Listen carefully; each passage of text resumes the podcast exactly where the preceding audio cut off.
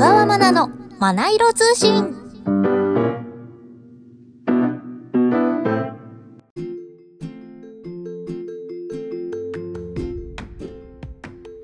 おはようございます。小川まなです。この配信は私小川まなが大好きな本をテーマにトークする5分番組です。さて、学生の皆さんは夏休みスタートの時期でしょうか？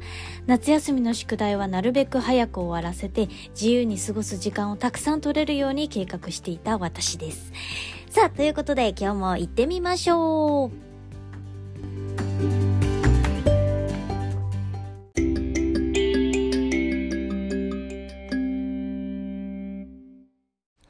今日の学本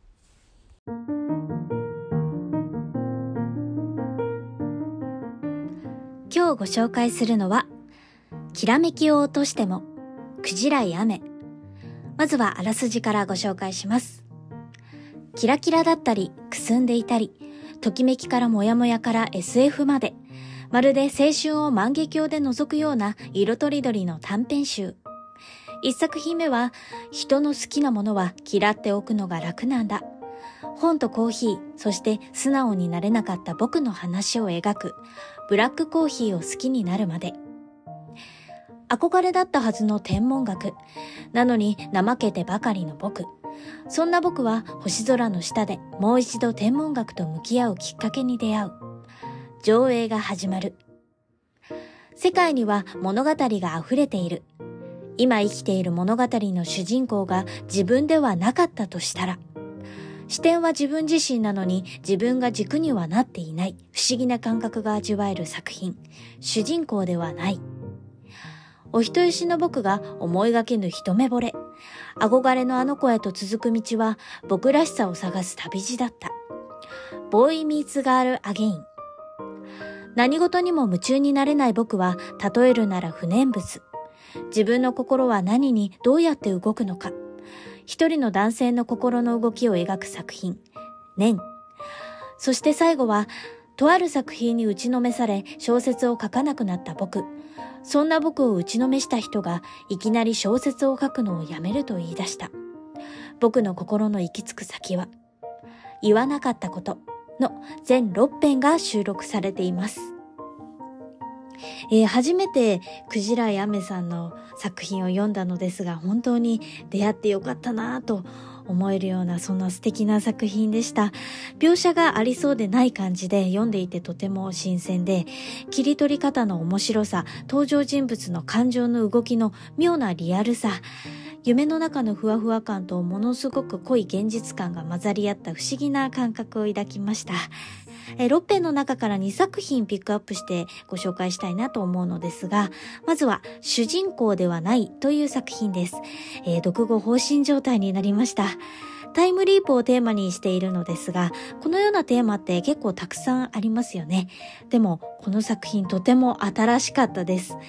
同じ日が繰り返されているのに少しずつ行動や人との関係性が変わっている。そこにこの物語の視点となっている僕は気づいていない。なぜならこの作品の主人公ではないから。知らないうちに自分の人生が書き換わっていたらと思うと怖いですよね。いくつもの偶然が重なって今の私がいるんだなと改めて実感しました。視点は彼なのに彼が軸になっていないという、本当に初めての感覚でした。そしてもう一つ、念という作品です。こちらも着眼点に圧倒されました。心が動かないというのはなんとなく悲しい。何かをやりたいと気合が入ることもなければ、やりたくないと思うこともない。天才バイオリニストになると言われた主人公は、バイオリンが好きでも嫌いでもない。何かに打ち込んで心に炎が燃えてきて、うまくいかなくて嫌になって投げ出したくなって。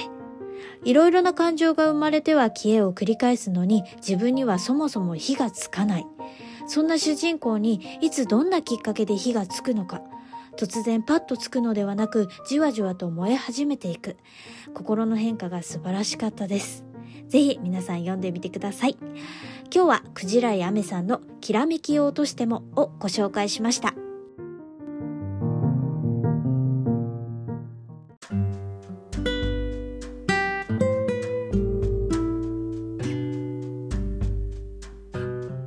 小川まなのまな色通信そろそろお別れの時間です。いかがでしたか？